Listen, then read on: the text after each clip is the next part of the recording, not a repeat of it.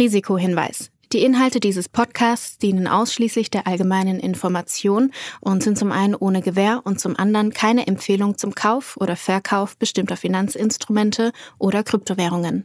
Die Podcast-Hosts oder Gäste haben unter Umständen Positionen in den besprochenen Finanzinstrumenten oder Kryptowährungen. Es handelt sich hierbei nicht um Anlageberatung. Ihr entscheidet selbst, was ihr macht.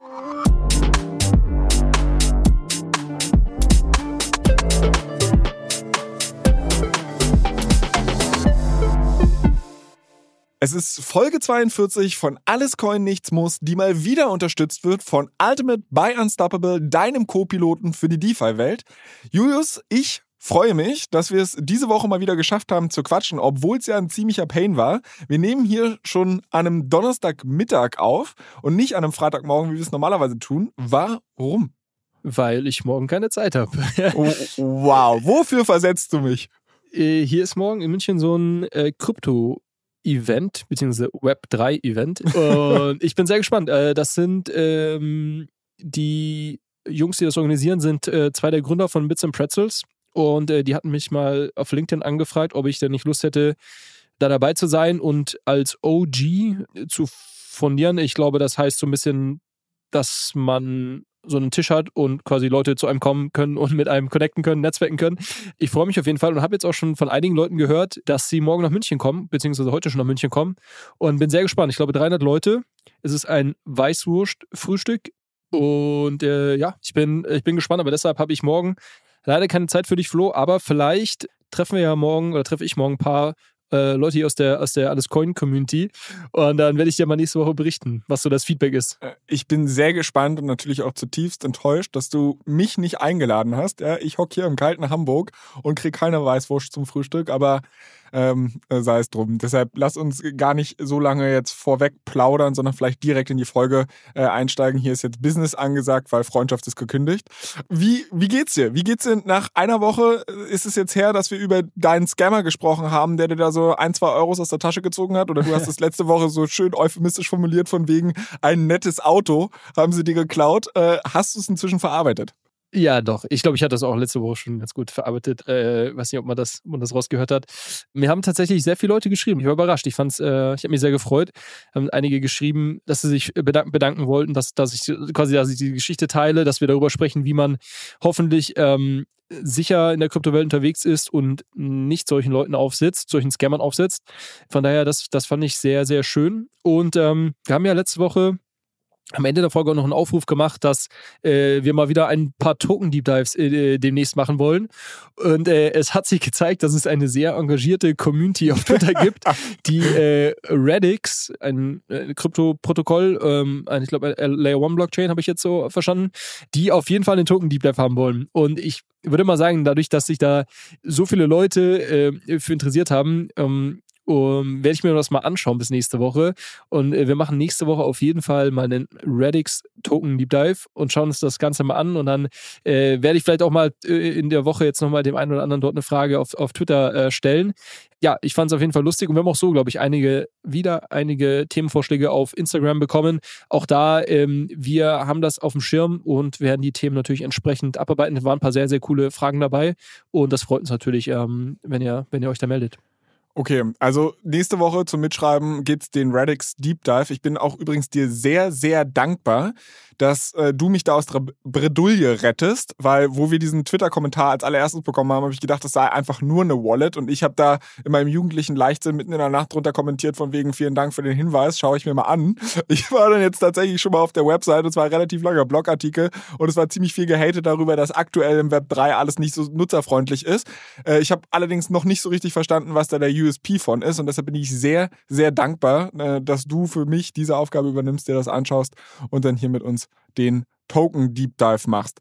Ähm, genau, für alle, die sich jetzt an dieser Stelle die Frage stellen, wie man überhaupt mit uns interagiert, wir hatten jetzt gerade schon gesagt, Twitter, wir haben einen Instagram-Account. Da haben wir übrigens die 500 Follower geknackt, deshalb Gratulation an uns beide, würde ich sagen. Äh, der Handle ist sowohl auf Twitter als auch auf Instagram allescoin-pod. Und da ich jetzt am Anfang schon wieder so viel Werbung gemacht habe, spare ich es mir am Ende ähm, für unsere Social-Kanäle. Also Leute, Haken dran, wir haben es geschafft. Julius, was haben wir ansonsten noch diese Woche vor? Also diese Folge. Ich glaube, wir müssen gleich mal darüber sprechen, wie ich mein Geld zurückverdiene. Ich habe ich hab die Woche ein paar, lustige, Oh. paar lustige Trades gemacht. Und mir nicht Bescheid gesagt mal wieder. Sag mal, wo, wo führt das hier hin? Stimmt eigentlich. Ich muss, dich- ich muss dich da mehr, mehr, mehr teilhaben lassen. Du kannst einfach mal, mal ich geb, schick dir mal ein paar von meinen Wallets, ähm, wo ich aktiver bin. Und dann kannst du denen folgen und kannst dir so Push-Benachrichtigungen äh, Benachrichtigungen aufs Handy schicken lassen, immer wenn ich irgendwas kaufe oder verkaufe. Ich sehe das schon kommen. Haben mein Handy die ganze Zeit hier am Glühen und ich denke mir, der Junge dreht jetzt völlig durch. Aber ja, finde ich gut. Genau. Ansonsten haben wir einen Haufen äh, News Stories, auch ein paar witzige Sachen dabei tatsächlich. Und ähm, wir hatten auch noch ein paar Nachrichten bekommen von Leuten, die noch nicht ganz so lange im Krypto-Ökosystem unterwegs sind, die äh, mittlerweile große Fans des Podcasts sind, uns aber trotzdem gebeten haben, ob wir nicht nochmal so ein Crypto 101, äh, wie fange ich an, äh, wo informiere ich mich ähm, und ähm, ja, wie mache ich hier die ersten Schritte. Äh, das finde ich super, weil ich glaube, wir sind mittlerweile und du bist vor allem mittlerweile auch auf einer inhaltlichen Tiefe angelangt, äh, wo wir hier vielleicht manchmal nicht mehr alle abholen. Und Oh, deshalb- hör auf, ich werde ganz rot. und deshalb finde ich das ganz cool und würde da auf jeden Fall mal dann später äh, äh, dich ein bisschen erzählen lassen, wie man denn am besten heute in der Kryptowelt startet. Das aber später, wir hatten nämlich letzte Woche gesagt, dass es, oder wir haben letzte Woche darüber gesprochen, dass es ein neues Projekt aus dem Yuga Labs äh, Universum gibt. Das ist die Brand hinter der bekannten NFT-Kollektion Board Ape Yacht Club. Und äh, wir haben ja gesagt, äh, für alle, die es im Detail interessiert, ihr müsst äh, auf jeden Fall die letzte Folge nochmal anhören. Wir haben gesagt, dass ich, wenn das nicht allzu teuer ist, ähm, mir so ein Ticket kaufe äh, für dieses Computerspiel, was man da spielen kann. so, Flo, ich schaue jetzt mal parallel hier. Ähm, Sind die das Dinger schon live? Ist schon, ist schon. sind jetzt live. Floor Okay. Price liegt bei 1,6 Ether. Oh, das Was geht ja das? sogar noch, oder? Was sind das? Zwei, Sa- zweieinhalbtausend? Zweieinhalbtausend Euro, sagt der, sagt der Flo, das für ein Computerspiel. Das, Ja, okay, also oh, ja, äh, klingt jetzt ein bisschen komisch. Ähm, und, aber ich meine damit einfach nur so relativ betrachtet zu all dem, was ich sonst so von Yuga Labs mitbekommen habe. Also ich meine, wo handelt aktuell ein Board Ape? Was ist da der Floor Price? Und 64. Wo, ja, so, siehst du? Also, sorry, da ist ja. Aber ist der kann schon ja auch mehr. Was kann der denn? Ja, nee, nee. Ähm, ich ich, finde es so lustig, dass du das sagst, quasi. Das, das geht ja noch, weil ähm, man äh, sehr schnell, wenn man mal eine Zeit lang diese Märkte verfolgt, dann so einen Referenzpreis im Kopf hat von dem, was quasi angemessen ist und nicht angemessen ist. Und ich fand es jetzt lustig, deine Reaktion, das ist ja günstig. Äh, by the way, als ich den Preis gesehen habe, habe ich mir auch gedacht, okay, ich hätte mehr erwartet fast. Aber ich finde das lustig und das ist, glaube ich, auch ein großer Vorteil, wenn ähm, NFTs in Krypto bepreist sind, weil würde da jetzt irgendwie stehen, 200.000 Dollar, würden wahrscheinlich die meisten Leute sagen, auf gar keinen Fall 200.000 Dollar, damit ich irgend so ein Spiel spielen kann und dann eventuell irgendwas danach minden kann. Ich würde sagen, ich habe gerade nicht das Gefühl, dass es den Mega-Hype um diese Dinger gibt. Ich beobachte das mal noch ein bisschen. Wie kommt? Ähm, wie meinst du, wie kommt's? Naja, das, also, warum ist da kein Hype? Ist doch Yuga Labs. Muss doch durch die Decke gehen. Wir haben ja letzte Woche darüber gesprochen, ob die nicht langsam auch mal ihre, ihre Mittel erschöpft haben und quasi der, der hundertste äh, Trick, den sie, äh, den sie dann rausziehen, ob, ob der dann immer noch zieht. Keine Ahnung, ob das ein Anzeichen ist. Ich würde mal sagen, ich beobachte es ein bisschen, wie der Preis sich entwickelt und wenn mein Bauchgefühl mir sagt, dass es jetzt ein guter Preis ist, dann würde ich zuschlagen. Und mir auch mal Bescheid sagen, vielleicht. Danke. Wir brauchen ja nur Danke. aber ich kann dir gerne Ja, Bescheid aber- sagen. Okay, aber ich dachte, ich kann hier vielleicht ein bisschen mitzocken oder so. Schauen wir mal. Äh, apropos Zocken, apropos Zocken, du hast mich nämlich gerade gefragt, wo der Yuga Labs Floor Price steht. Das weiß ich nur, weil ich diese Woche auch ein bisschen gezockt habe. Und ähm, auf meiner Lieblings-NFT-Shorting-Börse, ähm, NFT Perp, ähm, die Board Apes ähm, mal wieder geschortet habe. Und ähm, der Trade Ja, ja. funktioniert sehr gut. Äh, ich kann mal Aber warte mal, warte mal, wenn du NFTs shorten, das war doch irgendwie nur so Spielgeld-Money, oder? Geht Ich- das jetzt auch mit echter Kohle? Jetzt geht's auch mit echter Kohle, wenn man in Ui. deren Beta, ähm, wenn man in deren Beta-Ding dabei ist. Ich, PNL, ich bin 0, naja gut, hält sich noch in Grenzen. Aber äh, ich, ich, äh, ich bin 0,3 Ether oder Wrapped Ether im Plus. Hat sich doch nicht so stark bewegt. Aber okay, Kleinvieh macht auch Mist. Ähm, ich, ich, aber äh, quasi hier, warum ich das gemacht habe, ähm, ich hatte gesehen, dass die Preise ein bisschen runtergegangen sind und dachte mir, vielleicht ist das so ein bisschen der Effekt. Oftmals hast du es ja so, wenn so ein neuer Mint, wie jetzt ja diese komischen äh, Passes, die da gedroppt sind ähm, gestern, wenn so sowas announced wird, dann gehen meistens irgendwie die Preise nochmal ein bisschen hoch, weil Leute sich dann mit natürlich entsprechend irgendwie eindecken äh, wollen. Man hat das, glaube ich, bei den Mutant Apes, das ist quasi die ähm, Schwesterkollektion von den Board Apes, äh, hat man das auch gesehen, die sind dem ordentlich mal angezogen. Und irgendwann verpufft aber dann dieser Effekt und die Preise ähm, passen sich wieder so ein bisschen eher, ähm, ähm, passen sich wieder ein bisschen dem, dem an, was sie, wo sie vielleicht auch davor lagen. Ich wusste nicht, dass du jetzt hier unter die Swing Trader gehst, ja? Und dann irgendwie. Flo, ich habe ein Auto verloren. Ich muss, äh, ich muss jetzt hier aktiv, das ist quasi, ich muss jetzt hier aktiv arbeiten, um das Geld zurückzumachen. Nee, ich, ich, ich mache das natürlich all zum einen, weil es irgendwie es ist, glaube ich, das ist nicht irgendwie ein Großteil meines Portfolios, das ist mehr so ein kleines, ich habe so ein kleines, kleines, kleine Gambling-Wallet, wo ich da mal solche Trades mache. Und ähm, ich wollte es jetzt auch, ich will einfach diese Börse NFT Perp ausprobieren. Ich finde das nach wie vor ein super Produkt. Und Tun wir ich mache natürlich in die Show Notes. Genau, und ich mache es natürlich, damit wir hier lustige äh, Themen haben für unsere Folge. Eine weitere Sache, die ich gemacht habe, wo ich diese Woche ein bisschen was ausgecashed habe, was ich sehr witzig finde, weil das von einem äh, es geht auch mit NFTs, weil es so eine Kollektion ist von einem, von einem Künstler oder von einem Creator, den ich schon länger verfolge. Ähm, da wollte ich auch noch mal kurz erzählen. Der gute Mann heißt Jack Butcher. Vielleicht hast du ihn schon mal gesehen auf Twitter. Der hat eine, dem seine Company oder seine Brand heißt Visualize Value. Ähm, und der, ah ja, doch klar, kenne ich. Hast du schon mal gehört, ne? Der ist auf Twitter so ein bisschen, bisschen bekannter. Und der macht sehr, sehr coole Sachen. Der hat angefangen mit so ganz soll ich das sagen? So minimalistischen Grafiken. Genau. Das war so, das war alles schwarzer Hintergrund und dann wurden so Konzepte von wegen äh, lineares Wachstum gegen, weiß ich nicht, äh, exponentielles Wachstum irgendwie grafisch verdeutlicht oder dann halt äh, Trial-and-Error-Prozesse und also ich, völlig bekloppt beschrieben. Schaut es euch am besten einfach an. Aber das ist doch der, oder? Das ist der, genau. Und der, der hatte auch mal, der hat, der hat im Zuge von 2021, von diesem ganzen Krypto-NFT-Boom, hat er auch einen großen, großen Hype um seine Person oder um diese Brand erlebt ähm, und hatte damals auch ähm, ein sehr, sehr cooles ähm, Bild gezeichnet, wo er mal den Unterschied zwischen einem JPEG, also quasi das ja das, das äh, Dateiformat äh, oder eins der Dateiformate für Bilder und einem NFT ähm, visualisiert hat.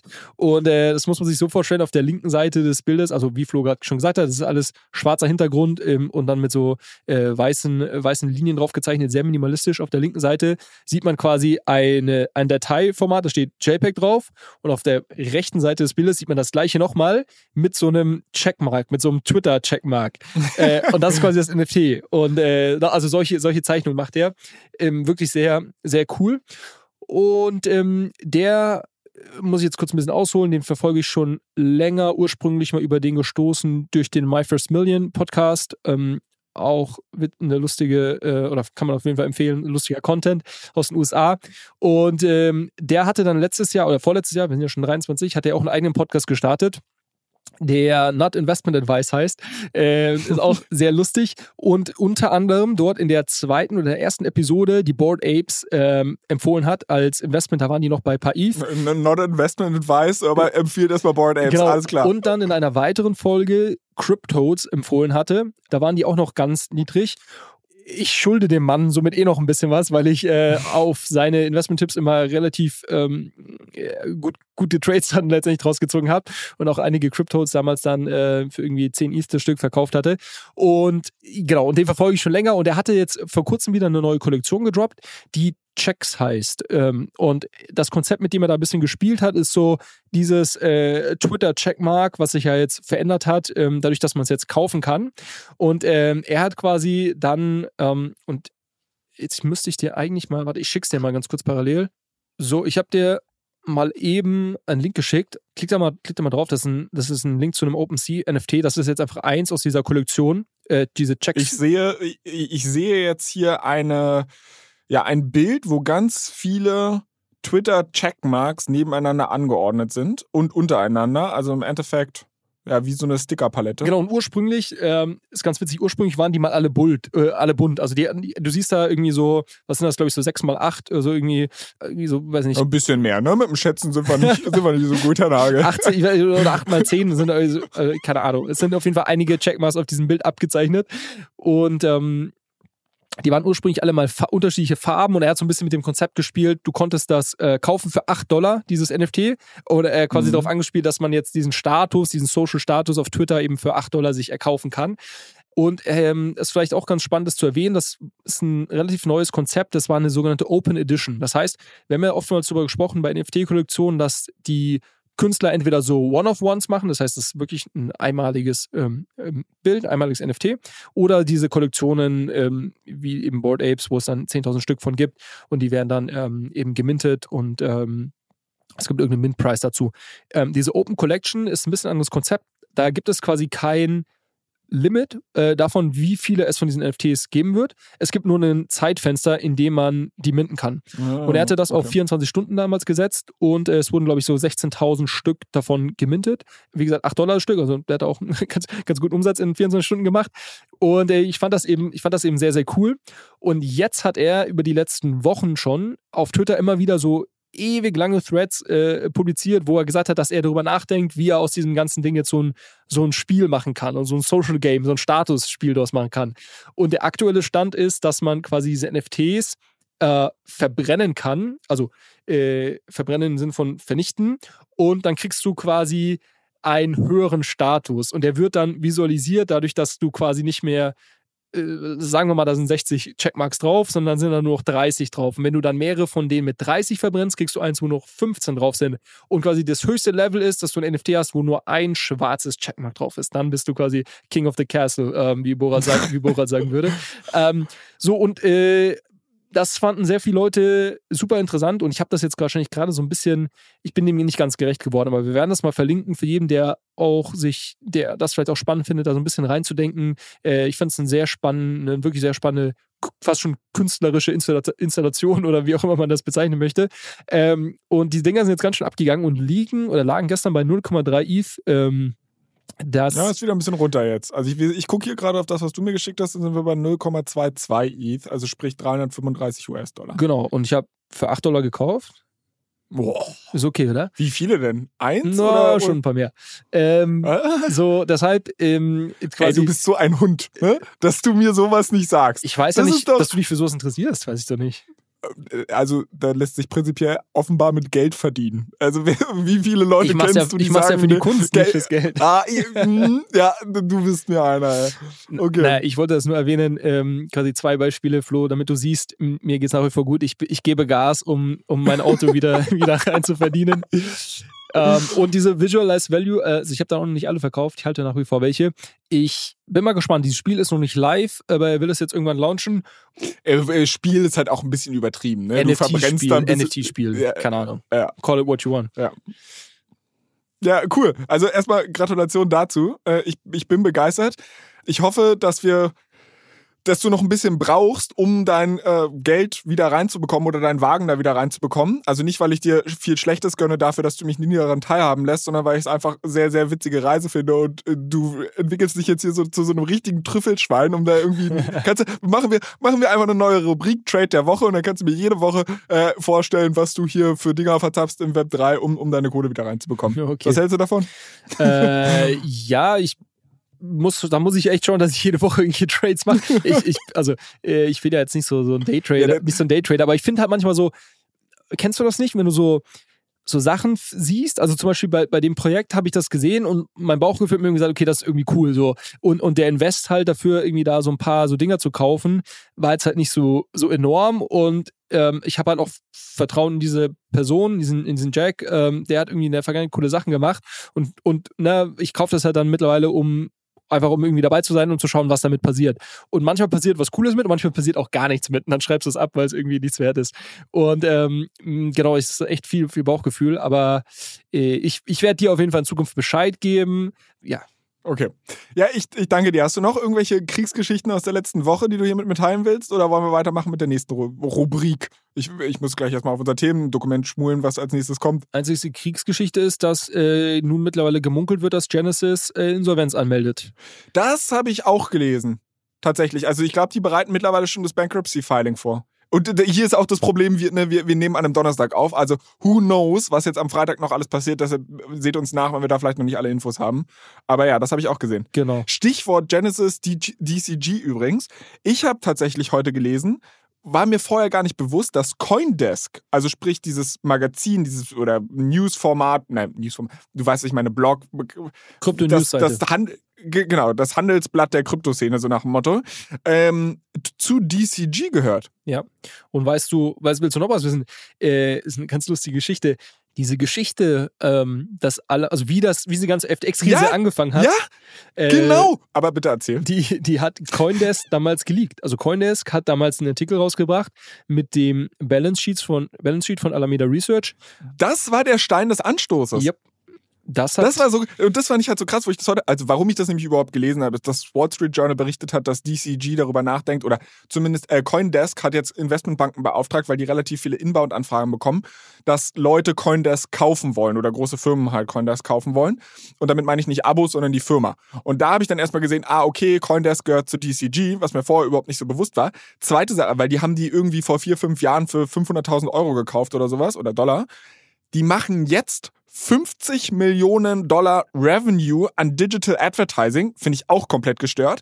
Und auf jeden Fall überlegen die jetzt halt das zu kaufen. Und da habe ich mir gedacht, Moment mal, war eine Coindesk nicht genau die Leute, die diese Story über Alameda äh, gelauncht haben, was ja dann dazu geführt hat, dass FTX die Grätsche gemacht hat, was dazu geführt hat, dass jetzt Genesis vermutlich die Grätsche macht und dementsprechend auch ganz DCG und so weiter wankt. Also da ja mal wohl ein Loblied auf den Journalismus, dass solche wirtschaftlichen Interessen Coindesk nicht davon abgehalten haben, die ganze Nummer äh, hops gehen zu lassen. Nein, nein, nein. Ich, ich glaube einfach, die Coindesk-Mitarbeiter wussten gar nicht, was, für, was, für, was für Business in ihrer, äh, in, der, in dem erweiterten, erweiterten Konzern abgeht.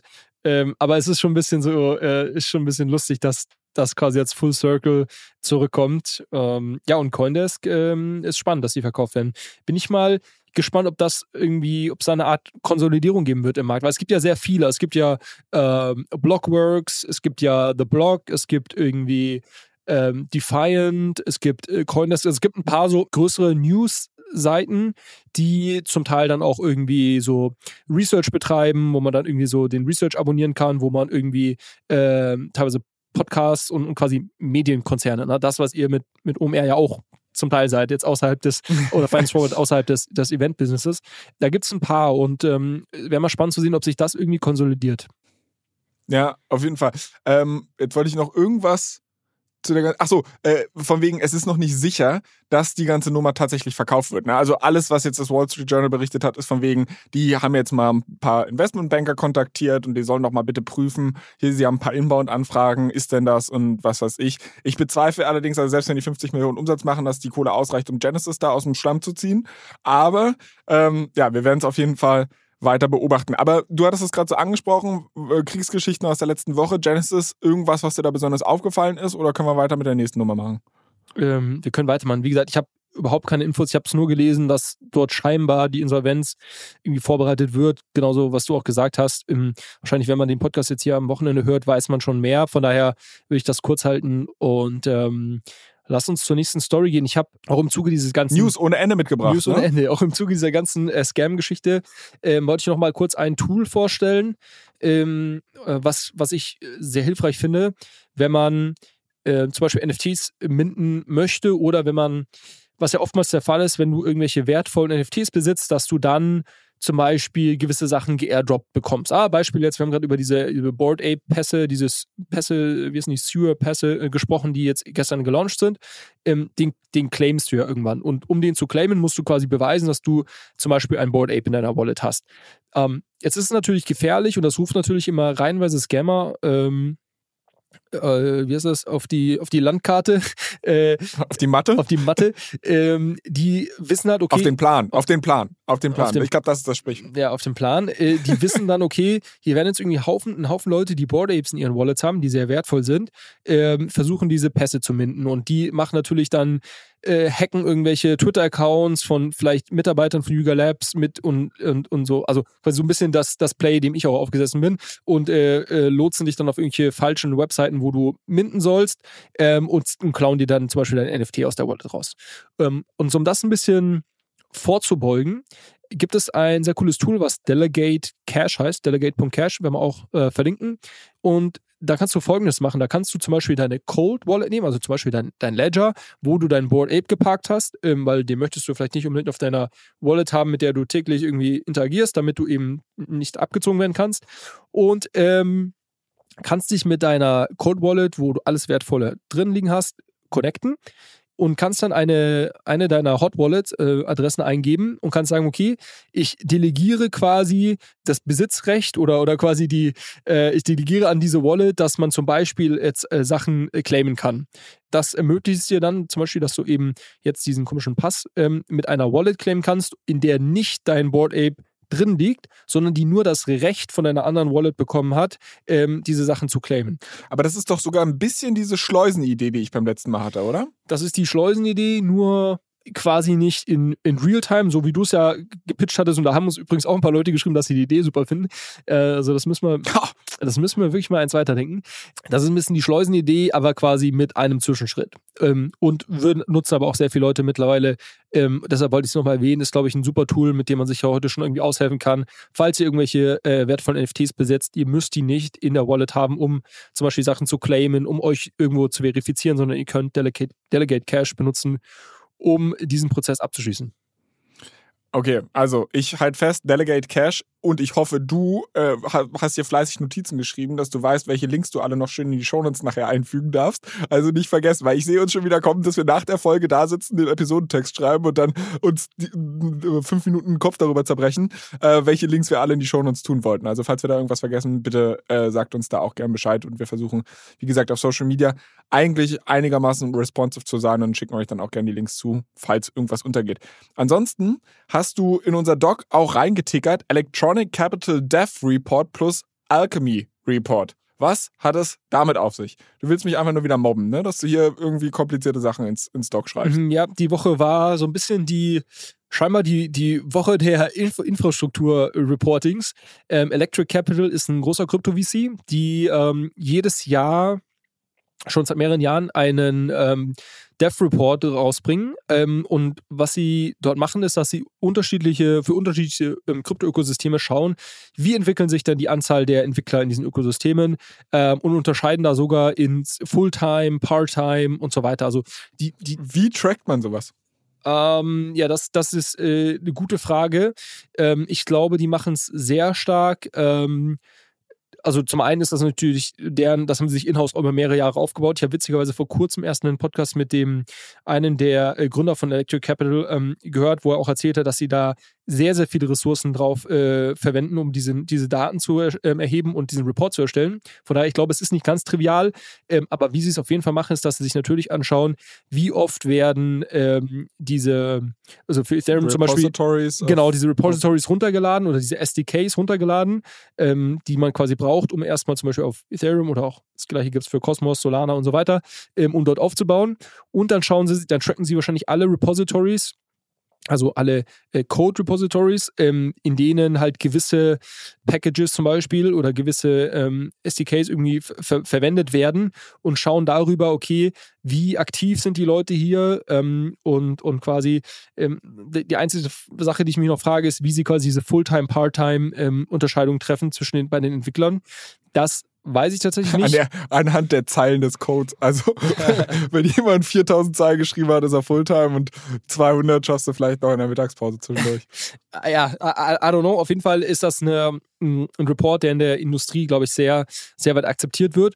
Und äh, der ist jetzt wieder rausgekommen. Was ich ähm, dort spannend fand und warum ich es jetzt hier auch äh, in unsere Shownotes reingepackt habe, ist, ähm, dass trotz der ganzen Krisen, trotz der ganzen Preise, die ab, runtergegangen sind, wir uns auf der Entwicklerseite nicht wirklich Sorgen machen müssen. Also die Entwickler sind nach wie vor, die Anzahl der Entwickler sind nach wie vor gestiegen, beziehungsweise ähm, im schlechtesten Fall irgendwie stagniert. Ähm, und ähm, es gibt eigentlich nach wie vor ein enormes Wachstum bei der Anzahl der, der Code-Commits, ähm, ähm, der irgendwie Downloads von irgendwelchen, zum Beispiel Ethereum SDKs und so weiter. Also äh, das kann natürlich so ein bisschen ein ein Blick in die Zukunft sein. Je mehr Entwickler ähm, nach wie vor aktiv in der Kryptowelt sind, desto mehr coole Sachen werden im Zweifel gebaut, die uns irgendwie ja, in der Zukunft Spaß machen. Okay. Gegenthese. Das VC-Money ist halt aktuell einfach noch im Markt drin. Also sprich, diese ganzen Krypto-Startups haben ja jetzt vor, weiß ich nicht, zwölf Wochen äh, zwölf Wochen, äh, sechs bis zwölf Monaten irgendwie noch eine Runde geclosed. Heißt, sie haben jetzt noch Geld, haben jetzt irgendwie ihr Marketing-Spend überall gecuttet, weil du die ganzen Krypto-Glücksjäger gerade ohnehin nicht äh, überzeugen von dir kannst, stecken jetzt alles in Entwicklerressourcen, um ihre Produkte auf Vordermann zu kriegen und hoffen, dass ihre Runway ähm, reicht, um bis zum nächsten Krypto-Bullenmarkt zu überleben. Äh, und dass es gar nicht so von wegen ist, naja, okay, da ist intrinsisches Interesse, sondern es ist halt, wie gesagt, Geld im Markt noch, was investiert werden muss und das wird aktuell in Entwickler investiert. Okay. Kann, also ist sicherlich ein Teil, ich meine, klar, die, die Leute müssen, gerade die Fulltime, die müssen natürlich irgendwie bezahlt werden und ähm, die profitieren sicherlich von dem, von dem VC oder ähm, Investorengeld, was im Markt ist. Macht es deshalb den Effekt schlechter? Weiß ich nicht. Nee, aber ich, also der Effekt, also klar, du kriegst vielleicht bessere Produkte jetzt und das ist, also wenn wir davon ausgehen, dass sich wieder eine große Bevölkerungsschicht dafür interessiert, was im Crypto-Space abgeht und die ganze Nummer wieder fliegt, dann hast du wahrscheinlich ein Ökosystem, was deutlich besser ist, als es vor zwei bis drei Jahren war. Ähm, ich würde jetzt nur daraus nicht ableiten, dass definitiv ein Bullenmarkt kommen wird, weil ich mir halt einfach sage, okay, es ist eine logische Konsequenz dessen, dass viel Geld investiert wurde und deshalb muss gerade auch viel gebaut werden ist okay, das, da, aber da, da, stimme ich dir voll über, also da stimme ich dir voll zu. Das war auch nicht mein, mein Reasoning quasi, okay. sondern nur, dass, ähm, dass ich es positiv finde, dass nach wie vor sehr viele, viele, viele Leute ähm, aktiv am entwickeln sind. Ähm, ein Effekt, den, den du glaube ich auch so ein bisschen ansprichst, den sieht man auch in den Daten, dass viele der Part-Time-Entwickler oder Leute, die sich nur einmal ausprobiert haben, dass die zum Teil entweder sich in Fulltime-Entwickler ähm, converted haben, das sind dann die Leute, die eine Anstellung gefunden haben, oder halt komplett rausgefallen sind. Ähm, und das sind halt so die natürlich äh, die Glücksjäger in irgendwie 2021. Anfang äh, 22 haben natürlich super viele sich einfach mal ausprobiert in der Kryptowelt und haben irgendwie vielleicht das schnelle Geld gesucht. Und ähm, die haben es jetzt im Zweifel wieder sein lassen. Ähm, Genau, das sieht man. Was man auch sieht, ist, ähm, und was sehr spannend ist, ähm, welche Ökosysteme wie stark wachsen. Was mich dort überrascht, also Ethereum ist mit, mit Abstand nach wie vor das, das, das größte im Ökosystem, was die Entwickler angeht. Ein weiteres Ökosystem, Ökosystem was sehr stark ähm, wächst, beziehungsweise was viele Entwickler hat, ist Polkadot. Ach was. Was mich so ein bisschen überrascht, weil man von Polkadot in der letzten Zeit relativ wenig gehört hat ähm, und der Fokus viel stärker auf anderen Blockchain-Ökosystemen lag. Da bauen aber nach wie vor sehr viele Leute. Und von daher, ähm, let's see, ob sich das dann auch mittelfristig in irgendwie Traction übersetzt und wir quasi in Zukunft wieder mehr von Polkadot hören. Und ja, Cosmos hat auch viele. Ähm, Near äh, ist gut dabei. Gibt so ein paar. Also, Was mit Solana? Auch. Ich glaube, Solana hat jetzt auch nach dem nach dem FTX-Crash wieder ein bisschen, auch was die Entwickler angeht, wieder ein bisschen angezogen. Ich weiß nicht, ob das irgendwie an dem Bonk, an dem Meme-Coin Meme liegt oder ob jetzt einfach so ein bisschen der Schrecken aus dem Markt raus ist und sich Leute wieder aufs Bauen fokussieren. Ist auf jeden Fall auch äh, natürlich eine Chain, die vor allem über einen längeren Zeitraum natürlich extrem stark an Entwicklern gewachsen ist, weil die ja 20, 2021 und eigentlich auch erstes Halbjahr, vielleicht 22, natürlich enormes, äh, enorm Hype und Wachstum erlebt haben. Ähm, das, sag ich, das finde ich so krass überhaupt generell, wenn ich mir anschaue. Also ich bin ja relativ spät gefühlt in diesen Kryptomarkt überhaupt reingekommen. Und äh, eigentlich genau dann, wo alles zusammengebrochen ist. Und äh, trotzdem denke ich mir halt sowas wie, oder du hast mir dann so Projekte vorgestellt wie Solana, Avalanche, ich weiß gar nicht, haben wir über Avalanche schon mal gesprochen? Ich weiß es gar nicht. Aber auf jeden Fall. Ja, als Token, als Token haben wir, glaube ich, Avalanche schon angeschaut.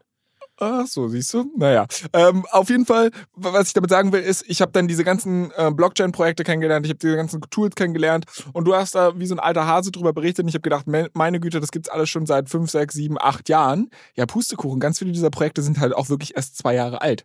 Das finde ich halt, also das wird mir jetzt erst immer wieder bewusst, dass ich teilweise, also in der Zeit, wo wir diesen Podcast machen, das ist jetzt fast ein Jahr, schon fast die Hälfte der Lebenszeit dieser Ökosysteme mitbekommen habe. Ja, so ist das. Und ähm, eine Chart, die zum Beispiel auch in dem Report drin ist, ist, wie lange es dauert, bis diese Blockchain-Ökosysteme, ähm, äh, ich glaube 500 Entwickler war das, bis man zu quasi 500 Entwicklern kommt. Und das waren, glaube ich, knapp vier Jahre, ähm, die das so im Schnitt ähm, dauert.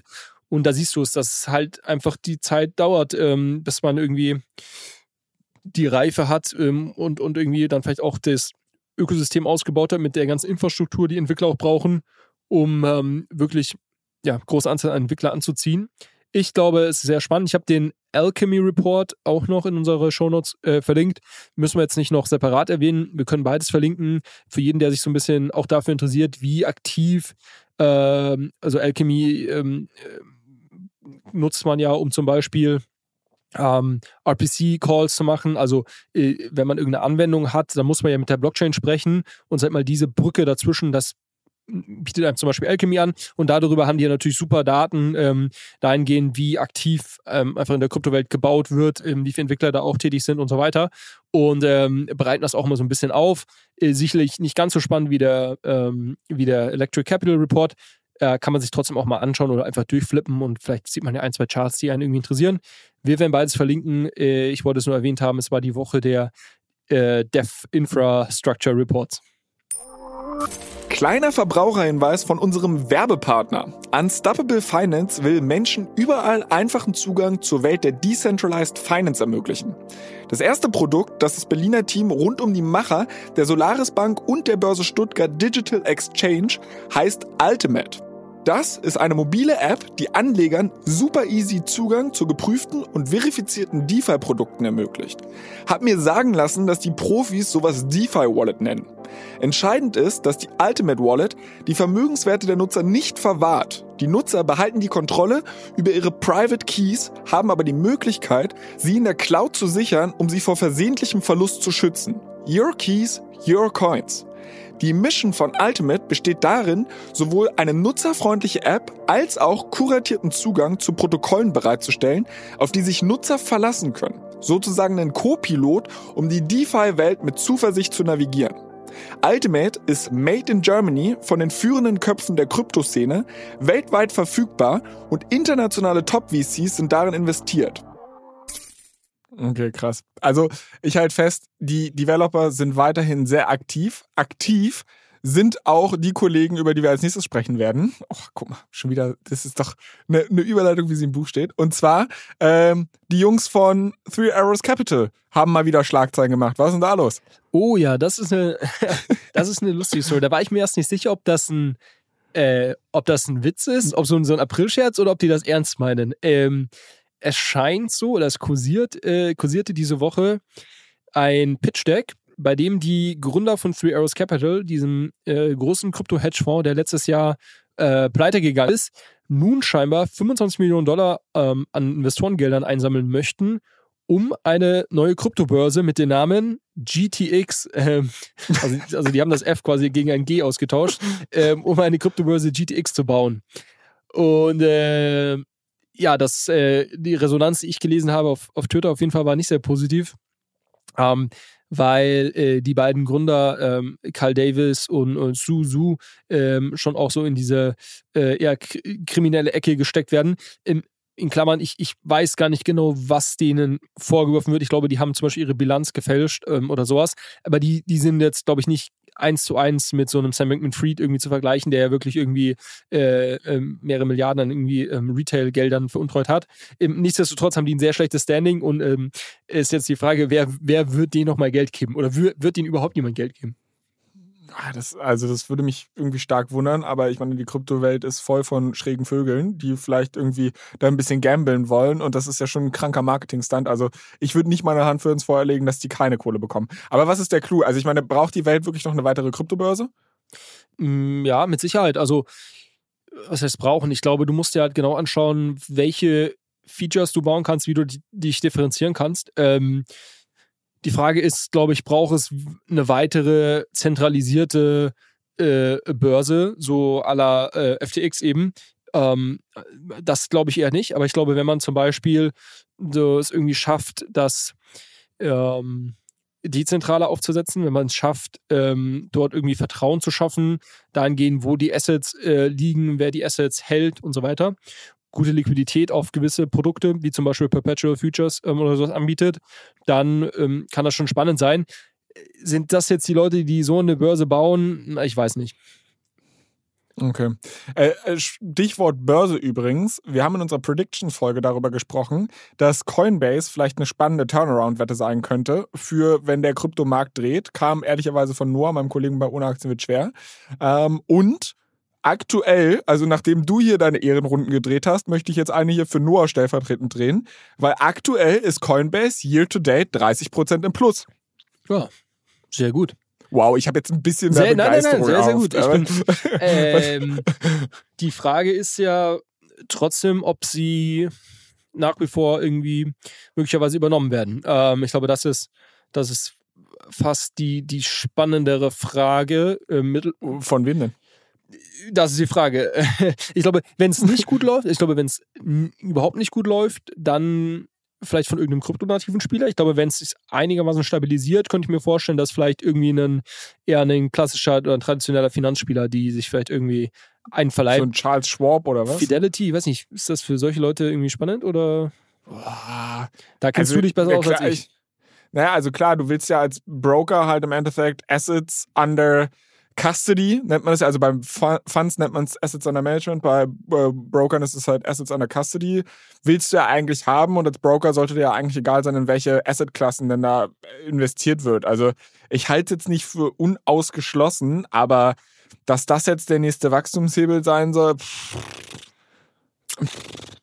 also also, naja, wir werden es abwarten. Aber selbst dann, ich, also mal angenommen, da kommt jetzt irgendein klassischer Spieler um die Ecke und der sagt, pass mal auf, Coinbase, äh, geil, auf der Bewertung sacke ich das ein und ich lege noch irgendwie 100% Prämie drauf, weil dann ist es immer noch irgendwie nur ein Bruchteil von dem Wert, als das mal an die Börse gegangen ist.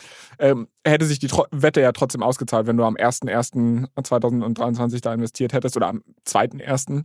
Äh, würdest du ja trotzdem irgendwie deine paar Prozent Rendite machen. Wie gesagt, absolut gar keine Anlageberatung und, äh, und der Sondergleichen. Ich wollte halt einfach nur mal damit sagen, dass nicht nur deine Predictions und deine Zockereien gehen hier auf, sondern auch ein blindes Huhn findet man ein Korn. Oder in dem, in dem Fall war es ja sogar Noah, also kann ich mir das nicht mal auf meine gar, eigene Gar nicht Farm mal so ein blindes Huhn. ah, ja, okay. Gut, Three Arrows Capital haben wir. Wir haben aber trotzdem noch eine sehr kryptische News in unserem Doc stehen und zwar Sleeper Gotchi Funding. Also ich kenne noch Tamagotchi. Oh, auch bittere Erinnerungen aus meiner Kindheit, ne? weil das erinnert mich hier so an Tamagotchi.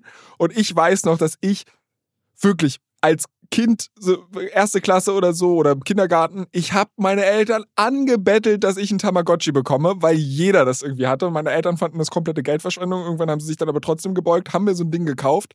Es ist wirklich am ersten Tag eingegangen und ich habe das gehegt und gepflegt, wirklich wie mein eigenes Baby. Es ist trotzdem irgendwie, ist es krank geworden und gestorben. Und ich wusste nicht, dass man die Dinger resetten konnte. Und dann war ich todtraurig für ein paar Tage. Also ich hoffe, deine News ist jetzt hier, hat nichts mit Tamagotchis zu tun und ist vielleicht etwas äh, ja, glücklicher ausgegangen. Ich glaube, es ist so ein bisschen daran angelehnt, an, an dem Namen. Ähm, ich, glaube, ich glaube, das ist eine Sache, die wird dir gefallen äh, oder würde dich auf jeden Fall zum Schmunzeln bringen. Ich habe das äh, diese Woche gelesen, weil die Company, die dahinter steckt, jetzt irgendwie eine Finanzierungsrunde für über dreieinhalb Millionen Dollar, ähm, eine Seed-Runde äh, geraced hat. Und ähm, worum es geht, Flo, es geht um Sleep to Earn. ich, ich erzähle dir mal ganz, äh, ganz einfach, äh, was du da machst. Du lädst dir die App runter, die Sleeper Gotchi App. Ähm, du trägst ein, wann du an welchem Tag schlafen gehen möchtest und wann du aufstehen möchtest. Und wenn du diese Ziele erreichst und ähm, was ich noch nicht ganz verstehe, ist, wie das quasi getrackt wird quasi, ob das dann der Moment ist, wo du irgendwie in deinem Handy nicht mehr aktiv bist oder, oder weiß ich nicht, weil ich glaube, es gibt keine Wearable, wo, wo du irgendwie deinen dein Puls oder sowas ähm, über, über ähm, checken kannst.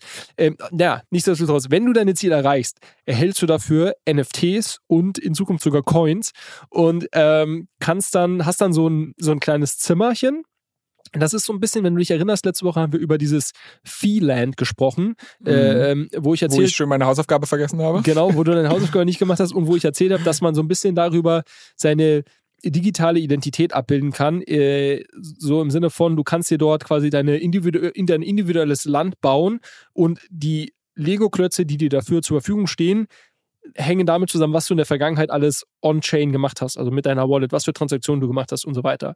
Ähm, und dadurch bist du quasi individual, äh, kannst du deine, deine Stadt bauen. Und das ist, glaube ich, so ein bisschen ähnlich. Wenn du deine Ziele erreichst und je nachdem, wie gut du schläfst, wie gesagt, I don't know, wie das getrackt wird, kannst du dann mit NFTs dein Zimmer dort einrichten und äh, in Zukunft kriegt man sogar noch irgendwelche Coins ausbezahlt. Äh, es haben sehr renommierte Krypto-VCs da rein investiert, von daher, vielleicht ist es gar nicht so viel Bullshit, wie es erstmal klingt. Also, ich muss sagen, du kennst mich sehr gut. Der Story wegen Willen finde ich, finde ich die ganze Nummer echt sehr, sehr witzig. Ich glaube nicht, dass sich die ganze Geschichte durchsetzen wird. Ähm, und das ist so ein reines Bauchgefühl oder leider Gottes schlechte Erfahrungen mit ähm, Move to Earn. Äh, wir haben ja hier quasi den Auftakt des Podcasts mit Steppen gemacht, wo ich immer noch blute oder meine, meine Wallet immer noch blutet. Aber äh, ich finde es so rein menschlich aus meiner Perspektive auch die beschissenste Idee ever. Weil, ich weiß nicht, ob du das kennst, aber ich habe dieses Problem. Ich kann überall immer sofort einschlafen. Ich habe wirklich gar keine Einschlafprobleme. Aber wenn du dann mal irgendwie so einen Tag hast, wo du weißt, uh, ich muss um 6.30 Uhr am Flughafen sein, ich muss jetzt schnell schlafen gehen, um wenigstens noch ein bisschen Schlaf zu bekommen und ich darf morgen auf keinen Fall verschlafen, ey, dann funktioniert es auf einmal nicht mehr. Wenn ich unter Druck versuche einzuschlafen, kann ich wiederum nicht einschlafen. Und genau so wäre das doch hier, wenn ich weiß, oh, wenn ich jetzt hier früher schlafen gehe, tolles Incentive, mich früher ins Bett zu legen, aber ich sehe dann schon kommen, dass ich umrechne mit jeder Minute, die ich nicht einschlafe, wie viel Kohle mir flöten wird. wie viele Coins du dir, dir quasi durch die Lappen gehen. Äh, ja, kann ich, kann ich nicht ganz so nachvollziehen, also das Problem habe ich nicht, aber ähm, ich, also, ich habe es gelesen und ich dachte mir erstmal, also ich war erstmal überrascht, dass, dass die äh, also wirklich von, von guten oder vermeintlich guten äh, VCs im Crypto-Space irgendwie so viel Geld jetzt geraced haben. Ähm, was ich interessant finde oder was sich ja da so wieder so ein bisschen zeigt, ist quasi NFTs und, und grundsätzlich ähm, Rewards über irgendwie ähm, Kryptoassets abzubilden. Das, glaube ich, ist ein Konzept, das wir jetzt schon häufiger gesehen haben. Bei Starbucks ist es ja so ähnlich, über ihr Loyalty-System und so weiter. Ich glaube, das ist was, was wir, was wir häufiger sehen werden.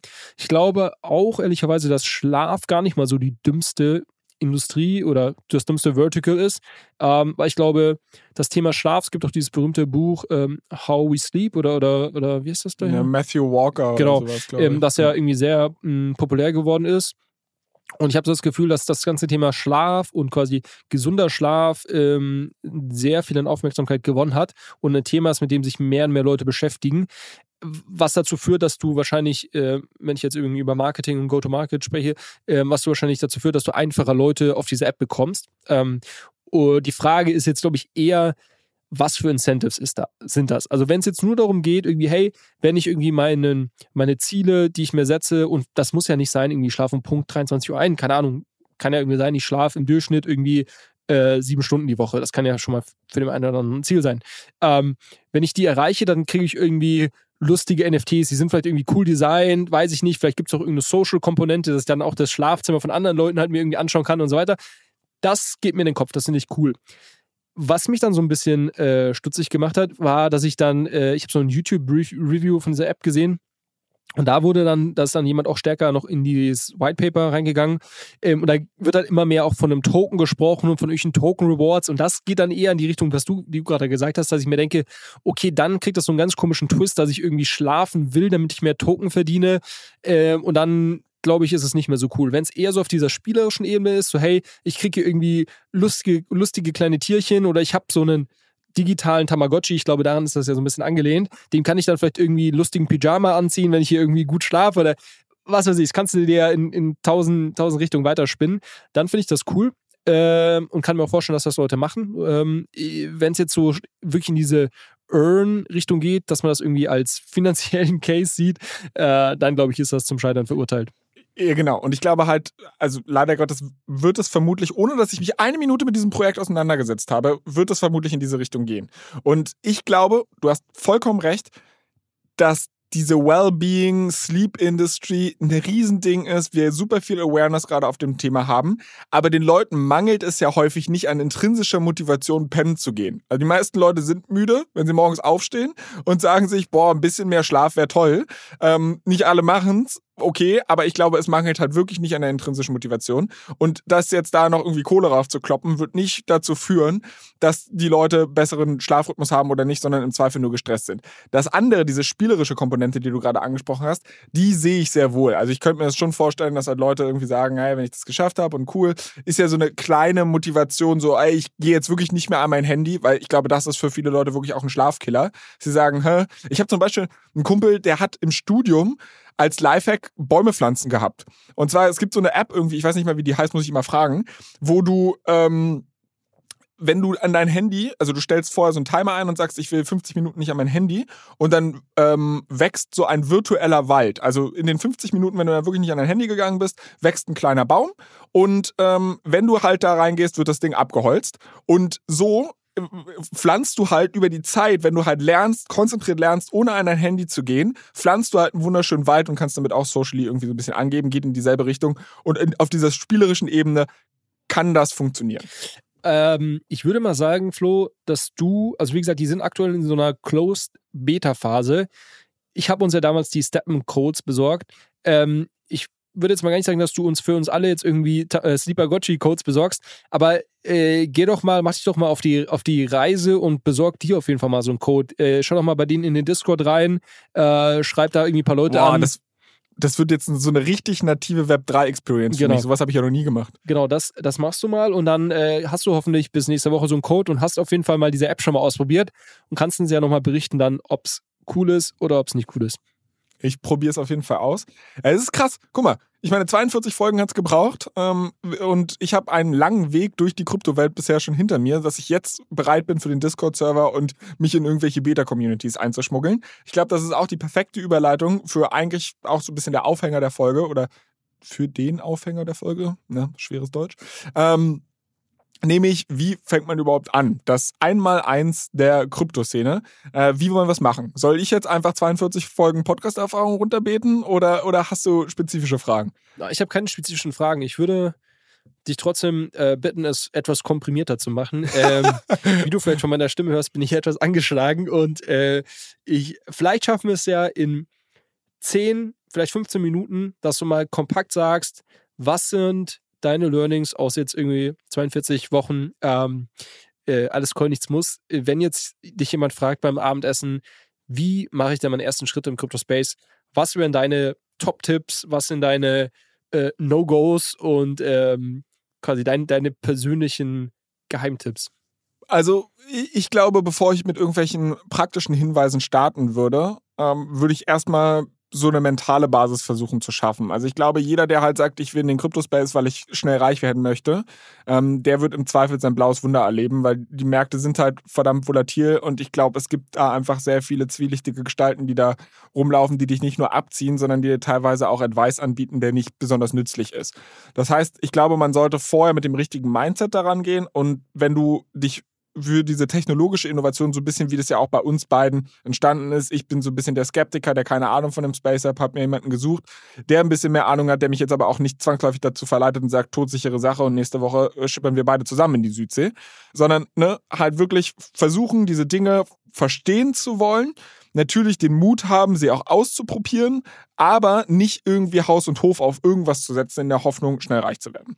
Ich glaube, wenn man dann diese Basis einmal gelegt hat, kann man halt loslegen und sagen, okay, was brauche ich eigentlich überhaupt, um in diesem Space mitzuspielen? Und wenn es dir jetzt einfach nur darum geht, Exposure, also wirtschaftliches Exposure in deinem Portfolio zu haben, so nach dem Motto, ich glaube an die Zukunft von Ethereum, ich habe aber keine Lust, irgendwie NFTs zu kaufen, ich möchte keine Kryptospiele spielen und ich möchte äh, auch jetzt nicht an irgendeiner weiß ich nicht, Chat-App mitmachen, die Ethereum-basiert ist oder whatever da jetzt gerade die nächste heiße Innovation ist, der kann sich natürlich auf jedem Broker, der in irgendeiner Form Kryptos anbietet, einen Account machen und äh, Kryptos kaufen. Und da gibt es dann halt so ein bisschen Unterschiede, je nachdem, ob du direktes Krypto-Exposure hast oder das halt irgendwie durch Wertpapiere abgebildet wird. Also sprich, dass irgendein Finanzdienstleister diese Coins für dich eigentlich kauft, dir nur ein Zertifikat gibt und ähm, äh, ja, und, und dir quasi die, die Wertentwicklung mit diesem Zertifikat abbildet. Ich persönlich würde wahrscheinlich immer dazu tendieren, zu sagen, such dir irgendeine Börse, auf der du tatsächlich Kryptos kaufen kannst und nicht halt über irgendwelche Wertpapiere. Ich glaube, da gibt es auch, da hatten wir auch schon mal drüber gesprochen, steuerliche Unterschiede. Gibt es die bei diesen Zertifikaten oder gibt es die nicht? Wie war das? Äh, das weiß ich gar nicht, weil ich die tatsächlich nie, nie besessen habe. Okay. Ähm, ich würde vielleicht noch eine, bei dem Punkt noch eine Unterscheidung dazufügen. Und das ist quasi, überleg dir, ob du auf eine Börse gehen möchtest, die deine Krypto-Coins quasi für dich verwahrt, oder ob du die denn nicht selber halten möchtest. Entweder ähm, quasi auf einer, so eine Art Metamask. Ähm, ja, das wäre ja der nächste Schritt. Also gut, dann äh, ich, ich lass dich mal erzählen. Ja, genau. Also ich finde, du musst ja erstmal an diese Kryptos rankommen. Und da du halt so ein bisschen das Problem, dass du, äh, wir haben fast überall auf der Welt irgendwie Know Your Customer Prozesse, um Geldwäsche zu verhindern. Das heißt, du musst erstmal irgendwie einen On-Ramp machen, dass du halt deine Dollars gegen irgendeine Kryptowährung tauschen kannst. Da würde ich Kannst du mir ja auch auf Wallets. Sie Ultimate. Korrekt. Ähm, okay, also ich bin, ich bin ja jetzt erstmal diesen Schritt gegangen, dass ich halt von vornherein irgendwie mir eine Börse gesucht hatte. Bei mir war es halt Coinbase und die sind anders als FTX bisher noch nicht in die Luft geflogen. Ich habe da auch das Gefühl, dass es, und das ist wirklich nur ein Gefühl, also wirklich keine Empfehlung in der Hinsicht. Aber das, was mir halt viele Leute gesagt haben, ist, es ist äh, relativ reguliert. Ähm, natürlich, wenn Coinbase pleite geht, habe ich wahrscheinlich auch Probleme oder sowas. Ähm, aber diese Probleme mache ich mir halt gar nicht, weil ich Coinbase halt tatsächlich wirklich als Plattform benutze, um mir irgendwie ein bisschen Ethereum zu kaufen oder sowas und sie dann halt auch wirklich von der Börse runternehmen kann, weil das kann ich zum Beispiel mit diesen Zertifikaten nicht so einfach tun oder eigentlich so gut wie gar nicht tun. Ähm, was ich dann halt mache, ich kaufe ein Ethereum zum Beispiel auf Coinbase und habe dann einfach, weil du es mir damals empfohlen hast, Betamask geholt, was halt eine Art Hot Wallet ist oder nicht nur eine Art Hot Wallet, sondern eine Hot Wallet ist. Du wolltest, glaube ich, was sagen oder zumindest wippst du so mit dem Mund, dass ich äh, immer denke, du willst mich gleich unterbrechen. Nee. Okay. ähm, okay, ich habe dann also quasi Metamask als ja, Tool, um mit der Blockchain zu interagieren. Und genau dorthin verlagere ich dann meine Coins, die ich auf Coinbase gekauft habe. Das ist ein relativ einfacher Prozess. Und dann ist man eigentlich relativ gut gerüstet, um loszulegen. Und dann kann man sehr viele DeFi-Apps ausprobieren. Also viel mehr braucht man eigentlich gar nicht würde ich mal sagen. Oder habe ich irgendwas vergessen? Also es gibt natürlich noch die Möglichkeit, dass du sagst, ich hole mir eine Hard Wallet. Ähm, die habe ich ja freundlicherweise von dir tatsächlich zu Weihnachten geschenkt bekommen, ähm, wo du dann halt gar nicht irgendwie das browserbasiert machst, sondern du hast halt wirklich so einen USB-Stick, auf dem dann die, die Coins lagern. Aber ich glaube, jetzt für den Anfang erstmal finde ich es nicht so schlecht, mit einer Hot Wallet zu starten. Sind wir soweit erstmal d'accord? Ich, ja, genau. Also ich glaube, du, du brauchst was, was glaube ich, wichtig, was, was wichtig ist, was du gesagt hast, du brauchst, glaube ich, musst erstmal Gedanken machen, was du da, was du machen möchtest, ob du irgendwie ähm, möglichst viele Applikationen ausprobieren möchtest, ob du einfach irgendwelche Token kaufen und halten möchtest, ähm, ob du unterschiedliche Ökosysteme die anschauen möchtest und so weiter und so fort. Ähm, ich glaube, das ist, glaube ich, eine, eine entscheidende Frage. Ähm, und dann ist quasi die, die erste große Hürde immer diese Fiat On-Ramp. Und da würde ich jetzt nur ergänzen, eben sagen zu dem, was du gesagt hast, der der Default-Weg, den Leute den letzten Jahren gegangen sind, ist, das über zentrale Börsen zu machen. Äh, Coinbase, Kraken, Binance und Co. Mittlerweile geht das halt auch ganz gut über Wallets, die man, die man wo man seine Tokens selber hält. Ähm, von einer dieser Wallets werden wir hier auch gesponsert. Ähm, auch Metamask bietet, glaube ich, mittlerweile so eine Art Fiat On-Ramp an. Ähm, also das finde ich, finde ich, finde ich sehr spannend, dass das halt mittlerweile auch ein, wirklich eine sehr, sehr schöne Alternative ist, wo man nicht ähm, irgendeiner anderen, einem anderen Unternehmen groß vertrauen muss. Und dann, wenn man seine Wallet hat, wenn man irgendwie ein paar Coins hat, sei es irgendwie, kann ja auch Stablecoins sein, dann kann man loslegen. Das äh, hast du, glaube ich, ganz gut zusammengefasst. Ähm, vielleicht kannst du noch mal kurz was darüber sagen, wie du dich informieren würdest. Ähm, Julius Nagel, alles Coin. danke, danke für die Nachfrage. äh, ja, nee, also ernsthaft ist es so, ich hatte ja vorher gar keine Ahnung. Also das Problem, was ich hatte, bevor wir mit diesem Podcast gestartet sind, dass ich die ganzen Media-Outlets da auch noch nicht kannte. Und mein erster Weg war tatsächlich immer Google. Äh, ich habe irgendein bestimmtes Thema eingegeben und dann bist du halt auf Seiten gekommen, die sehr gute Suchmaschinenoptimierung machen, die aber nicht zwangsläufig die allerbesten ähm, Inhalte bieten. Und ich glaube, ähm, man sollte nicht dem Trugschluss auferlegen, dass man sagt, ich lese ein Buch und dann weiß ich alles über den Bereich Bescheid. Weil ich glaube, dafür entwickelt er sich auch viel zu schnell. Sondern es geht eher um kontinuierliches Lernen. Äh, ich glaube tatsächlich, und das ist jetzt sehr plakative Eigenwerbung, aber ich finde den Podcast, den wir hier beide zusammen machen, der hat zumindest mir, und ich kann, ist natürlich auch unfair für unsere Hörer, weil ich kann dir alle Fragen stellen, die ich stellen möchte. Und die Hörer sind darauf angewiesen, dass ich dir die Fragen stelle, die sie vielleicht auch haben.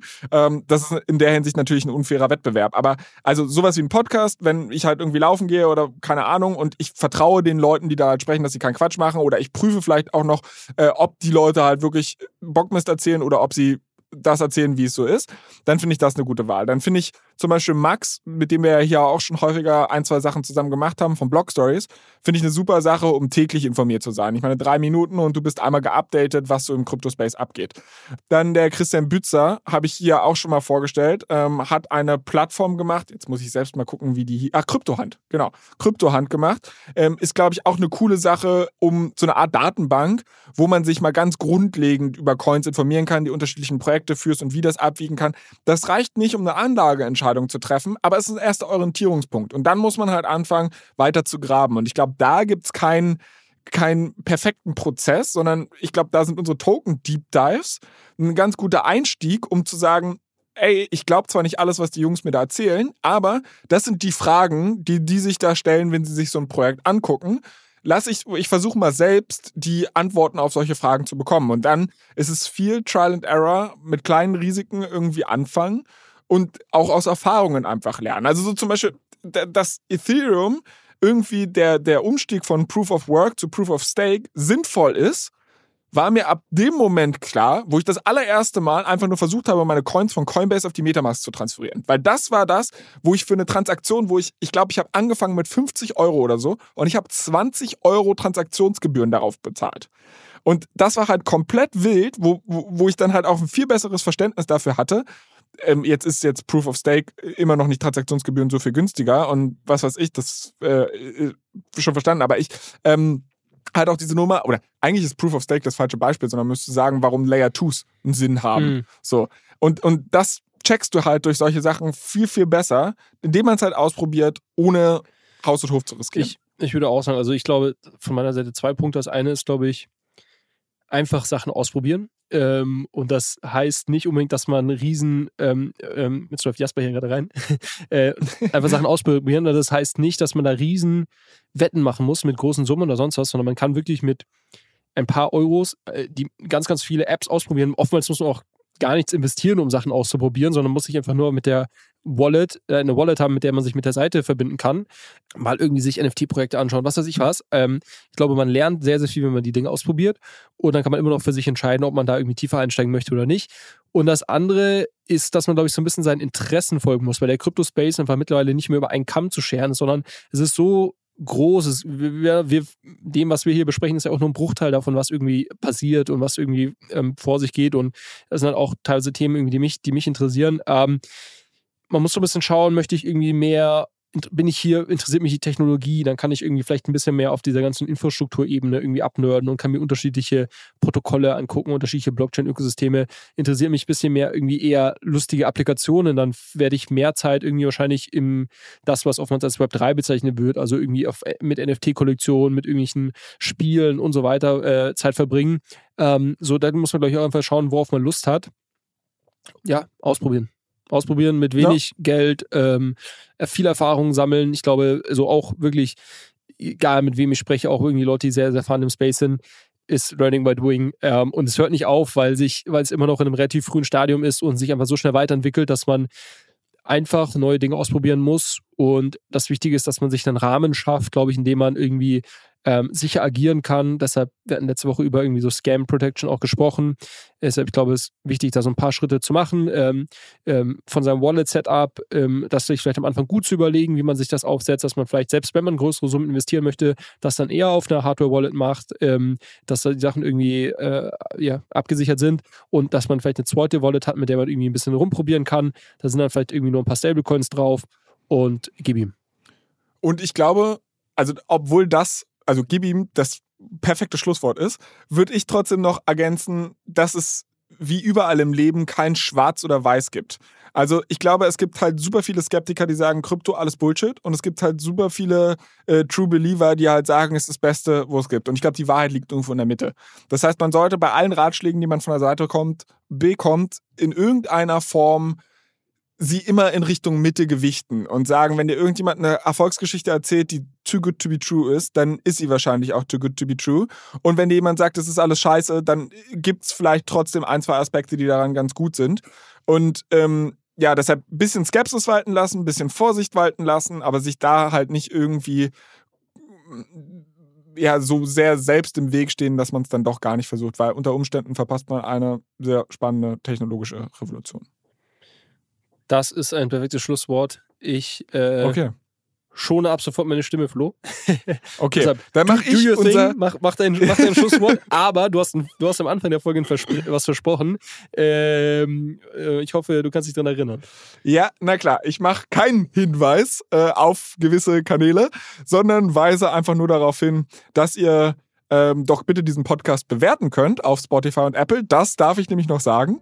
Und ansonsten wünsche ich allen eine wunderschöne Woche. Wir hören uns nächste Woche wieder an unsere Hörer, an dich, Julius. Ich sage dickes Dankeschön. Bis nächsten Freitag für uns beide und nächsten Samstag für die Hörer. Ciao, ciao. Mach's gut, Flo. Ciao, ciao.